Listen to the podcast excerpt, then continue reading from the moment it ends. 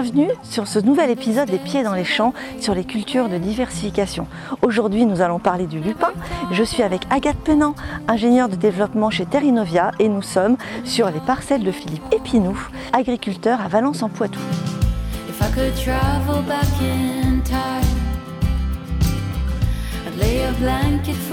Bonjour Philippe Bonjour Stéphanie Merci de nous accueillir dans ces magnifiques fleurs bleutées, violacées. C'est du lupin, Oui, c'est du lupin, du lupin d'hiver. du verre bien sûr. Qu'est-ce qui te motive à faire du lupin? Ah, C'est trouver une, une nouvelle tête de rotation autre que le, le colza et le tournesol pour changer un peu de, de culture quand même. Pour diversifier les cultures. Exactement. Ben, c'est une tête de rotation qui n'a pas besoin de- d'engrais azotés.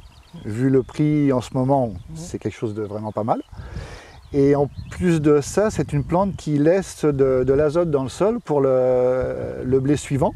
Donc ça permet de, de réduire fortement euh, l'azote chimique sur ton blé suivant. Oui, fortement, on est une trentaine d'unités d'azote en moins. D'accord. Est-ce que tu peux me dire quelles sont les difficultés que tu rencontres dans ta culture du lupin Il y a deux difficultés. Alors il y a une difficulté, c'est avec la mouche du semis, parce qu'on a perdu l'homologation de l'insecticide sur les semences. D'accord. La difficulté qu'on a rencontrée cette année justement, c'est la- l'anthracnose sur, les, sur la- les plantes qui sont juste levées. L'anthractose sur les racines Oui, sur les racines, D'accord. mais ça, on peut rien y faire. Pour le lupin, le désherbage, ça se passe comment? Alors le désherbage, on a un inconvénient et un avantage. Mhm. Le problème, c'est qu'on a très peu de matière active d'homologuer sur la- le lupin. Oui. Donc pour le désherbage, c'est un petit peu compliqué. L'aspect positif, c'est qu'on peut faire du kerbe pour détruire les régras résistants par rapport au blé en culture suivante. Ça, c'est un avantage quand même. Philippe, on a parlé des avantages à cultiver du lupin, Oui. de quelques inconvénients que tu rencontrais. Mais maintenant, est-ce que tu peux me dire quelle est la nature du sol? Alors cette terre-ci, on est classée en terre rouge à châtaignier. Oui. Donc il faut une terre euh, pas trop, pas calcaire pour le lupin, Oui. Pas trop séchante et euh, non hydromorphe, c'est-à-dire qu'elle ne garde pas l'eau l'hiver. Qu'est-ce que tu fais pour améliorer ton sol, pour la fertilité de ton sol et pour aider tes lupins à être plus résistants? Bah, ce qu'il faut pour le lupin, c'est faire un déchômage le plus précocement possible derrière la moisson pour euh, éviter la mouche du semis. Mhm. Refaire un déchômage avant le semis. Ensuite, euh, un, un semis vers le 15-20 septembre Oui. avec 27-28 grammes mètre carré, un petit peu d'eau pour la lever. Et voilà. Et, Et après, et on a un magnifique lupin comme ça. Voilà, un bon désherbage et voilà. Alors tu me parlais de mouche de semis, ça veut dire que ces leviers agronomiques permettent de t'aider quand tu n'as pas d'alternative chimique, comme c'est le cas sur la mouche du semis. Exactement. Et ça marche? bah, fait mieux, mais voilà. Faut, faut faire, euh, faut trouver le plus de solutions possibles sans le- sans l'insecticide.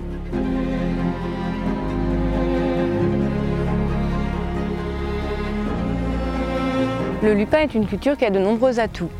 Au-delà de l'aspect euh, apport d'azote au système, fertilisation des sols, c'est une culture à pivot, donc qui permet une restructuration du sol. C'est également le protège-nœud le plus riche en protéines. On peut avoir 30 à 40% de protéines dans les graines de lupin. Donc en termes de débouchés, euh, ça peut être très intéressant, ça peut venir concurrencer un soja. Une plante qui également a peu de ravageurs.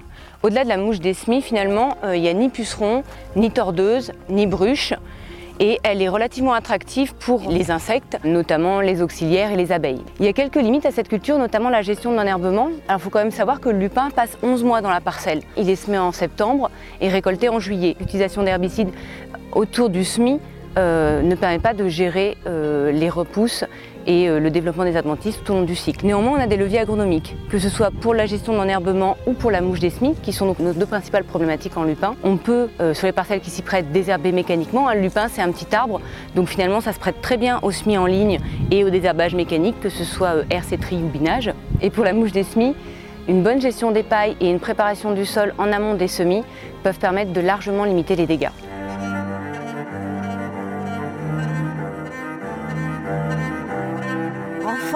Qu'est-ce que tu pourrais dire aux agriculteurs qui nous écoutent si tu devais les convaincre de cultiver cette belle plante? Euh, Donc tête d'assolement, comme on l'a dit, euh, pro- Moins d'azote. euh, effet boost pour le blé suivant, Ouais. euh, protéagineux pour le, la PAC. Une aide publique, euh, Bah, c'est pas négligeable. c'est hein. pas négligeable, hein, elle est de combien toi? 150 euros, je crois, par hectare. par hectare Voilà. Donc tout ça mélangé, ça fait du lupin quand même une culture euh, qui gagne à être connue. Bien sûr, Parce qu'il y a quand même peu de surface de lupin encore en France Pas, pas assez, pas, Pas assez, assez. pas assez. et avec des très bons débouchés. Ah bah, complètement. Et puis quand on voit en plus cette belle parcelle, Ah oui. c'est joli ces couleurs. Oui. Merci beaucoup Philippe de nous avoir accueillis. Eh C'était un grand plaisir pour moi. Alors Agathe, que penses-tu des parcelles de Philippe, de ce beau lupin en floraison? Ben, en effet, il est plutôt très beau, plutôt simple pour le moment, assez propre. Euh, maintenant, comme tu le dis, il est en pleine floraison, le temps est relativement sec. On attend un petit peu d'eau bah, pour qu'il puisse mettre en place ses gousses et Oui. remplir ses graines. Merci à tous de nous avoir suivis sur cet épisode des Pieds dans les champs. On espère que ça vous a plu. Pour retrouver tous les témoignages de nos producteurs sur les cultures oléoprotéagineuses et les conseils des experts de Terrinovia, abonnez-vous à notre podcast présent sur les principales plateformes. À très vite.